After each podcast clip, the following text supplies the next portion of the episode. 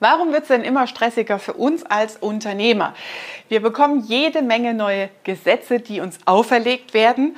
Und einige nenne ich dir davon in diesem Beitrag. Was heißt das in deinem Handeln? Was musst du tun, um wieder Luft zu kriegen in deiner Unternehmerrolle? Unternehmerfreiheit. Der Business Talk mit Prozessexpertin Nummer 1, Katja Holzei. Mehr PS für dein Unternehmen brichst du schon zusammen mit der Komplexität, die uns als Unternehmer im Moment begleitet. Energiesparverordnung, Frauenquote, Lieferkettengesetz, Körperschaftssteuergesetz, das Gesetz zur Erfassung der Grundsteuer, EG-Umlage steigt, CO2-Abgabe sinkt, dann haben wir das Gebäudeenergiegesetz, Mindestlohn, digitale Krankmeldung etc. pp. Es prasseln Veränderungen, vor allem auch Gesetzesänderungen auf uns als Unternehmer ein, die so krass in den Arbeitsalltag, in die operativen Prozesse eingreifen, dass es dich richtig Geld kostet. Ja? Ich gebe mal ein einfaches Beispiel. Du hast, ähm, bist im Immobilienbusiness unterwegs und hast so 1500 Einheiten. Ob das als Immobilienverwaltung oder ob das als Immobilieninhaber, Investor ist. Aber nehmen wir mal eine Größenordnung. Ja, selbst bei 500 Einheiten ist es schon blöd. Und jetzt gibt es diese Erfassung der Grundsteuer, wo einfach aufgenommen wird, gerade wem gehört das. Jeder, der irgendwie notariell in einem Grundbuch erfasst ist, muss so einen Fragebogen ausfüllen. Ja, jetzt hast du mal 500, 1500 Einheiten und hast dir gedacht, Anfang des Jahres, ja, warten wir mal ab, bis da was kommt. Jetzt kannst du eine Mitarbeiterin Fulltime hinsetzen, die all deine Daten raussuchst mit Teilungserklärung und so weiter. Und wenn das dann noch Grundstücke sind, die du länger als fünf Jahre, zehn Jahre oder so hältst, dann sind das natürlich Dokumenten und Daten, die du gar nicht so schnell griffbereit hast, wo du wahrscheinlich noch Ordner aus dem Keller rausholen musst, um die richtigen Daten korrekt einzugeben. Das heißt, du bezahlst einen Mitarbeiter rund um die Uhr, der dich Geld kostet, aber nichts bringt. Weil die Bundesregierung sich ausgedacht hat, oh ja, hm, wir machen mal eine Erfassung. Der Punkt ist natürlich, wie geht es weiter?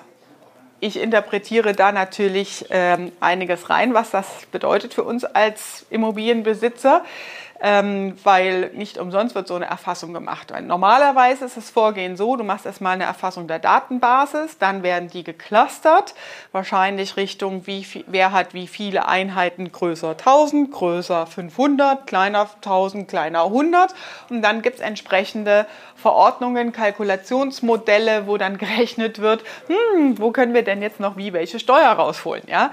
Das ist das, was wahrscheinlich, was ich da rein interpretiere, was damit äh, äh, zusammenhängt. Aber die Politik, die Mühlen machen langsam, die sind auch viel beschäftigt mit anderen Themen.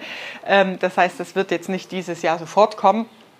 Aber es wird eine Veränderung geben.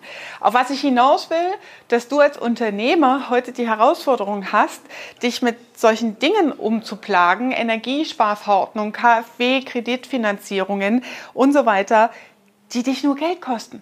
Ja, deine Kunden kommen und fragen, ja, ich habe gehört, der Nachbar baut auch ein Haus mit KfW-Darlehen und wie geht das denn überhaupt und kann ich das machen und so weiter. Das heißt, erstmal, du musst dir das Wissen drauf schaffen, ja, was das bedeutet äh, in der Energieverordnung. In, dann gibt es ja noch das Gebäudeenergiegesetz. Letztendlich, wenn du Häuser baust, was bedeutet das? Was muss, es sind die Vorschriften?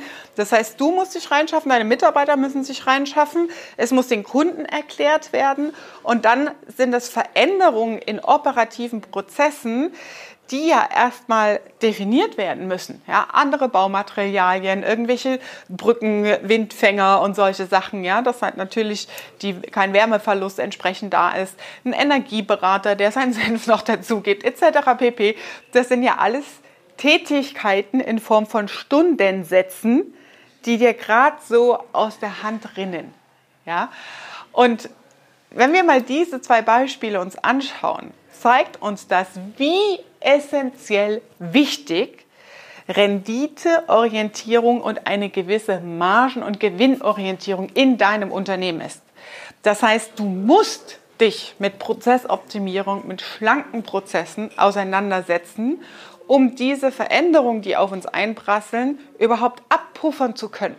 Weil wenn deine Marge ich gucke mal so bei äh, Kunden, Pi mal Daumen, die bei mir anfangen, ja, die dann so eine Marge unter 10 Prozent manchmal haben und dann auf einmal ne, explodiert das Ganze, weil sie durch Prozessoptimierung mehr rausholen können. Ein Kunde hat von 15 auf 30 äh, Prozent zum Beispiel seine Marge gesteigert. Das sind natürlich Hebel. Damit kannst du sowas entspannter abpuffern. Aber wenn du eine Marge hast, dich nie mit sowas auseinandergesetzt hast, irgendwas unter 15, 10 Prozent, dann schmälert das, also die Leistung, die Kosten, dein Ertrag ins Unermessliche. Und da reden wir jetzt noch nicht von steigenden Löhnen oder Materialkosten, ja, was so die Inflation, die anderen Dinge mit sich bringen. Also wir reden jetzt nur allein über Gesetze, die auf dich als Unternehmer einprasseln, die dir eine Herausforderung an den Tag stellen, wie kriege ich das denn eigentlich umgesetzt in die operativen Strukturen. Ja? Das heißt, es kostet dich halt wirklich Geld. Und jetzt stellt sich natürlich die Frage, oh ja Gott, ja, wann ist es denn vorbei? Ja, das Glaskugeln lesen, ja, das ist äh, eine andere Sache. Es wird nicht vorbei sein. Das ist erst der Anfang. Also mach dich als Unternehmer, Unternehmerin in den jetzigen Zeiten darauf gefasst, dass das erst der Anfang und der Vorgeschmack ist, was in den nächsten zehn Jahren auf uns zukommt.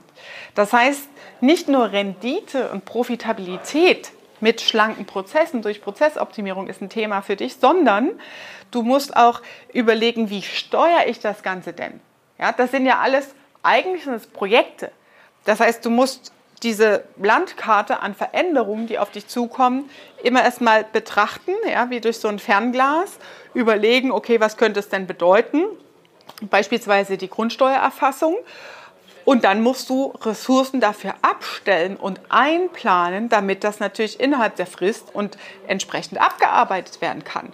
Und das ist eigentlich Projektmanagement, ja, was in der, deiner strategischen Planung eine Anwendung finden muss. Das heißt, im Personal-Recruiting-Thema, in deiner Personalstruktur, ist es ein Punkt, der da eine gewisse Berücksichtigung finden muss, damit du dich natürlich auch schützt und nicht selber amok läufst irgendwann, äh, weil du sagst so, ne, mein Schreibtisch ist eh schon voll, ich hänge im Tagesgeschäft fest und jetzt kommt hier noch dies und das an Briefen rechts und links rein und wann soll ich denn das jetzt noch machen? Ja, es ist deine Verantwortung als Unternehmer, sind wir immer selbst in der Verantwortung, ja und nein zu sagen. Und es ist deine Verantwortung, dich da mal und wenn mindestens ein Wochenende rauszunehmen, das für dich zu reflektieren und zu überlegen, okay, ich nehme das an, ich nehme die Herausforderung an und wie finde ich jetzt Lösungen damit umzugehen. Ja, das sind genau diese Dinge, wo wir unsere Kunden begleiten in diesen Veränderungsprozessen, wo wir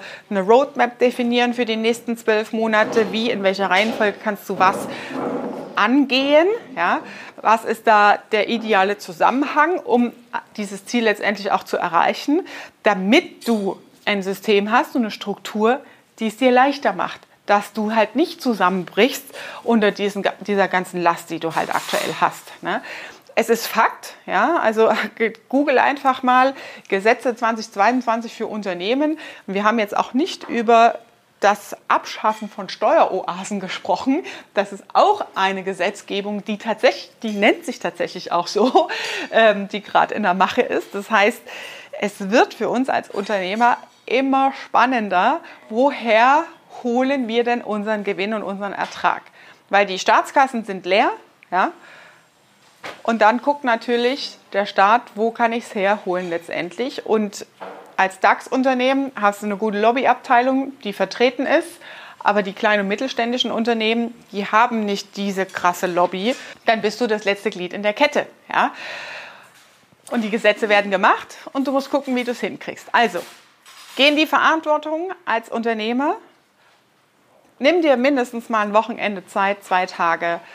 Reflektier für dich, was bedeutet das für mich, für mein Business, wie sieht es die nächsten fünf bis zehn Jahre aus? Was will ich eigentlich haben? Und überleg dir, wie gehst du damit um?